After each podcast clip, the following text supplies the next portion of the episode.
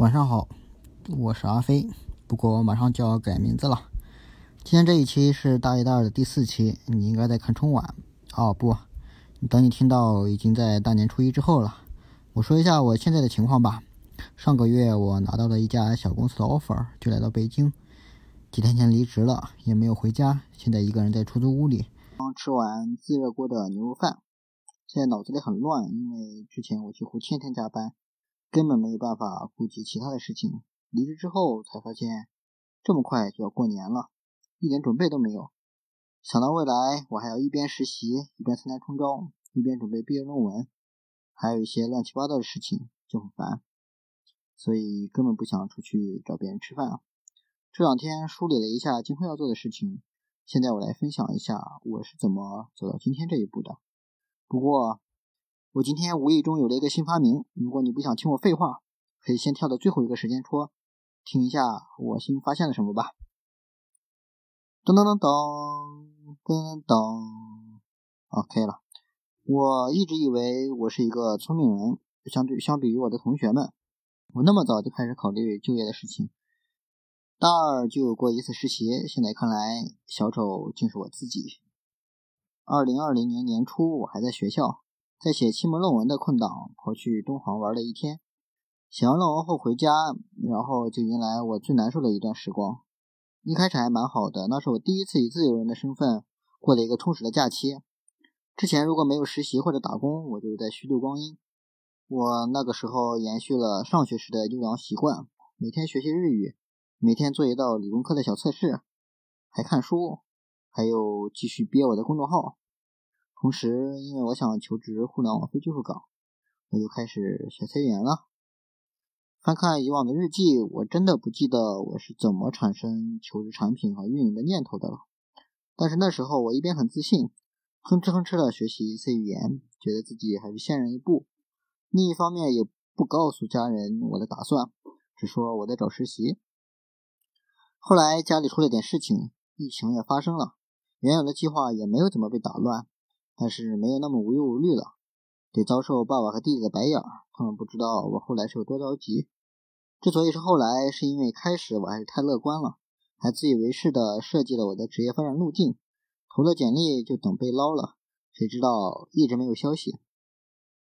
后来班里一位跨考计算机的同学给我推荐了游客，我去看了看，才真的被震撼到了。原来那么多人在我看不到的地方，已经跑了那么远。这就是播客起源时所说的，我遭到了巨大的冲击。当然，那时候的冲击才算第一步吧。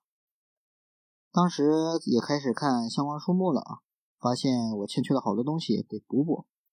开始学习 Excel，以及学着写一些小作品。牛课上其实有好多组团做项目的，但是我没有理会。五月份回到学校，多投了几份简历，还是没有任何消息。通过公众号联系到一位在职的姐姐，请她帮我看了简历。她指出了好多根本性的错误，我才发现我之前看的那些简历辅导视频都白看了，因为我的错误太低级了。当然，事到如今，还有好多人也犯同样的错误，这部分真的没有必要自己再踩一遍坑。那时候我才加入了一些求职互助的微信群，和群友们交流，他们说我得学一下这个职业需要的一个软件。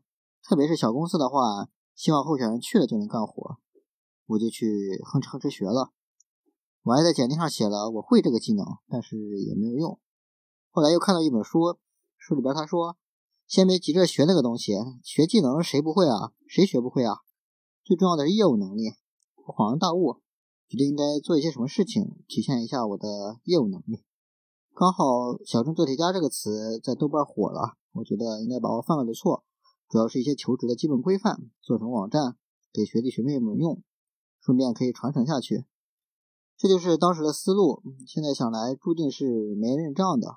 虽然开始在豆瓣的时候，一些网友叫好，但是有谁愿意记住这么一个丑的网站，并且会使用第二次，然后还会向别人推荐呢？这个事情折腾了我两个月，期间我也在知乎上写一些关于就业相关的回答。当时我认为我找不到实习是因为我入场太晚了，入场早一点，快一步准备，也多一些时间犯错。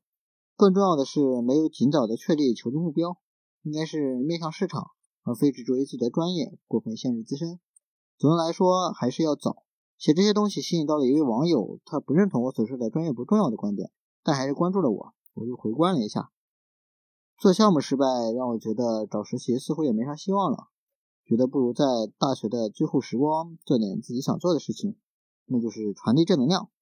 因此决定做这个播客，还有一些别的事情。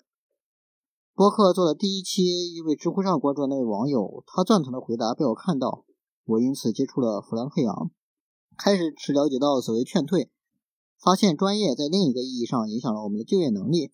总的来说，纯文科生在读期间是比较舒服的，也更有时间去探索更多可能性，而部分理工科的学生是在一个很大的信息茧房里的，想当然的以为自己可以找一份工作。而不管是什么学科，如果等待学校安排，大概率逃不了五千块定律。市场它并不保证学会计的就能做财务，也不保证学文史哲的他就得饿死。找工作要的是相关经历，不相关也得用其他方式证明自己可以。弗兰克杨还指出，好多时候我们不努力、不自律，并不是我们真的没救了，而是我们不知道自己真正想要的是什么。一个人做好他的预期与能力的协调就好了。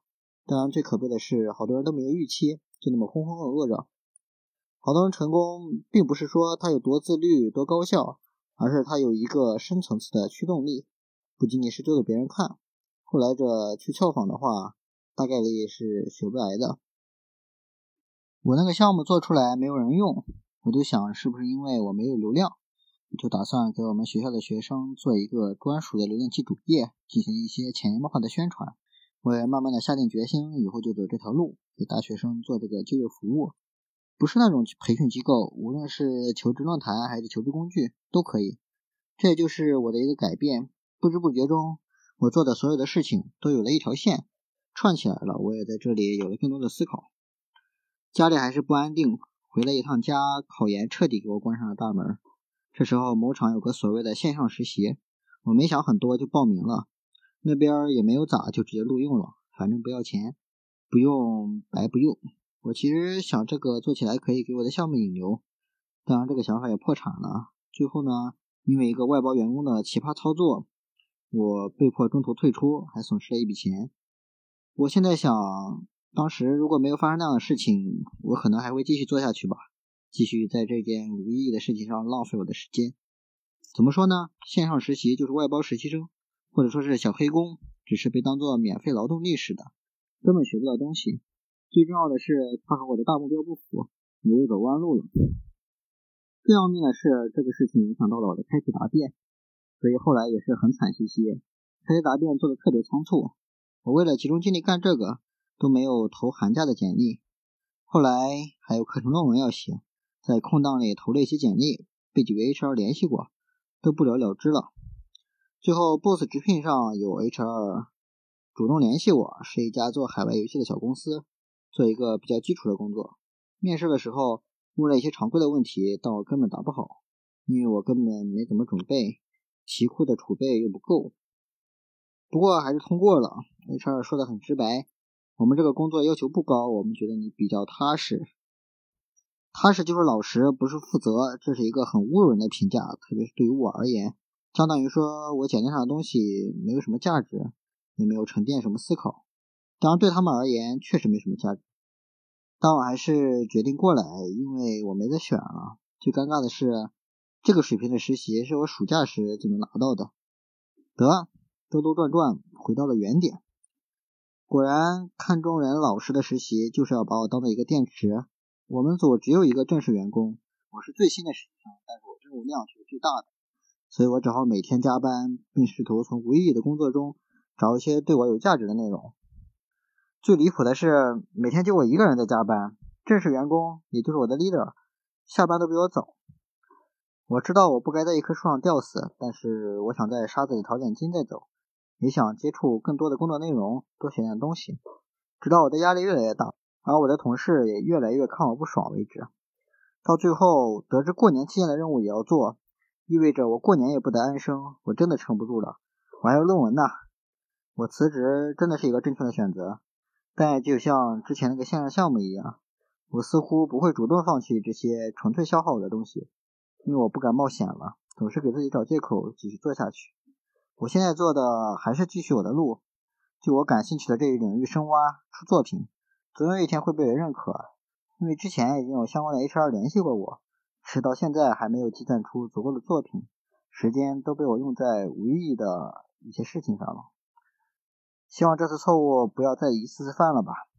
不过我又犯了一个之前犯过的错误，失去了跟意向公司的前辈们吃饭的机会，变成了一个人跨年。我现在觉得我一次次失利，不仅仅因为获取信息的意识和能力差，还因为处理这些信息的决策模型问题就很大。而解决这一问题的方法，按我朋友所说，是看书，是体系化的学习。有了足够的思考深度和广度，有了足够的沉淀，才能对面前发生的事做出正确的判断，而不是闷头奥利给，做那么多徒劳的事情。就这样，我发现小丑竟是我自己。好多事情都是自作聪明。最让我破防的是，我翻到了之前写过的东西。之前提到过，我很早就去参加学校的春季双选会，在那时，我觉不仅仅是遭到打击，相反，我立志超越它。那时我想到，其实现在的社交媒体上已经有了新校招，只是缺少了很知名的平台。不止互联网企业，好多单位都会在网络上发布招聘信息。我们需要学会自己去操心。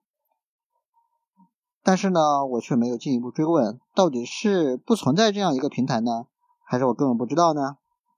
我当时还发现，我们学校的双选会没有互联网企业，甚至说，我在当时的日记里还提到，我也不知道我该何去何从。我想去互联网公司，想去三巨头，这还有很长的路要走。我那时已经意识到，互联网公司肯定不是只有敲代码的程序员，但是并没有去追问哪些岗位是这样的，我能不能做。其实我的想法已经很前卫了，在一年的求职历程中，因为我的方向是互联网，我遭遇了好多来自同学的奚落，他们的到现在都不相信互联网公司还有不会写代码的人。一位学计算机的朋友是大三才知道产品经理的，朋友圈一位北大的学姐也承认，她自己是后来才知道互联网公司还有人力和行政这些岗位的。学生对于职场的理解是那么的匮乏，有些问题只需要多问一句。王者荣耀的画面完全是程序员拿代码敲出来的吗？妲己的台词也是程序员写出来的吗？你会发现没那么简单。那时候我还写到，核心竞争力一定要建立起来，否则我就要去考研了。躲在小城市里其实也不是办法。应该也是想明白，应该去更公开、更透明的大平台，而不是幻想着回到家乡会因为能力被领导重用，迎娶白富美。出任 CEO，走上人生巅峰，但我还是放弃了思考。大二的暑假做了一次招聘的实习，回到学校后就觉得自己美滋滋了。学车，学日语，考六级。不管我将来做了什么，我已经是一个有实习经历的人了。HR 和面试官会看到我的主动性的吧？甚至是说我在实习结束后，针对工作当时的一些痛点，设计了一个解决方案，都没有想过去了解什么工作是做这个的。直到最后，偶然在某厂的校招网站上看到了这一个岗位，就草率的把它定为了职业目标，却连他是做什么的都不知道。我在填报志愿的时候就认为专业与职业是没有必然联系的，最后起决定作用的还是个人的素质。所以我为了一个虚名选择了现在大学，美其名曰去接触更优秀的人。我当时甚至认为那些去大城市读书的人没有追求。贪图享乐，放弃了更好的平台。现在想来，这些看法都是错的。我在大三还在延续我高三的思维模式，真的太可怕了。拿什么体现自己的素质呢？那就是自己在学校做的事情了。不管是学习成绩还是其他学生活动，好像都能让简历更好看一点。正因为如此，大家就开始卷了。那些做什么事情都能成的朋友们，啥都不想放过，绩点和综测他全都要，而且都能拿到。有些意志薄弱的同学就放弃了，我好像拼不过他们呀，就什么都不想做了。有的同学可能会换一条赛道，你们爱咋咋，我去实习了。我们会看到，在有些偏远地区的学校还在刷绩点的时候，有的学校他们已经在卷实习了。不管怎么说，这都带来了很大的内耗。特别是当我听到有人在纠结是拿阿里的 offer 还是拿腾讯 offer 的时候，他们绝对是让 HR 和面试官。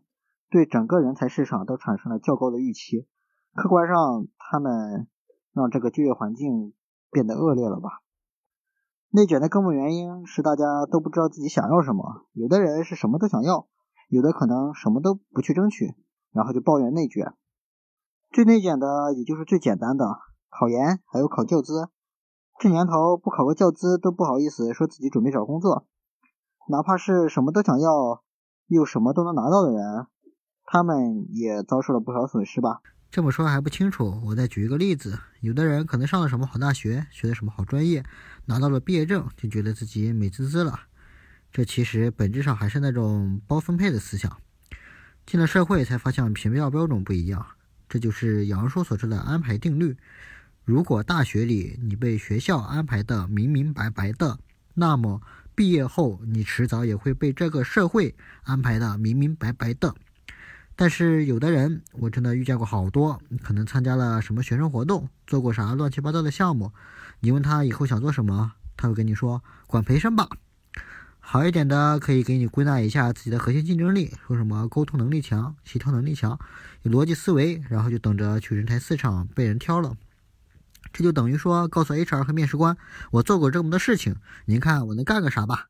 要是真的厉害到一定程度了，拿到民企的管培生。给集中培训一下，分一个好岗位，那也挺好。但是要是那种幌子的管培生呢，那岂不是步步高轮岗机，哪里缺人去哪里？别说什么沟通能力强了，你强，你咋不去卖牙膏呢？这就是安排第二定律，没想到就这么被我发现了。今天的这一期就这么结束了，新年来了，祝我的听众们万事胜意，牛年大吉！希望我的节目能对你有所启发，谢谢。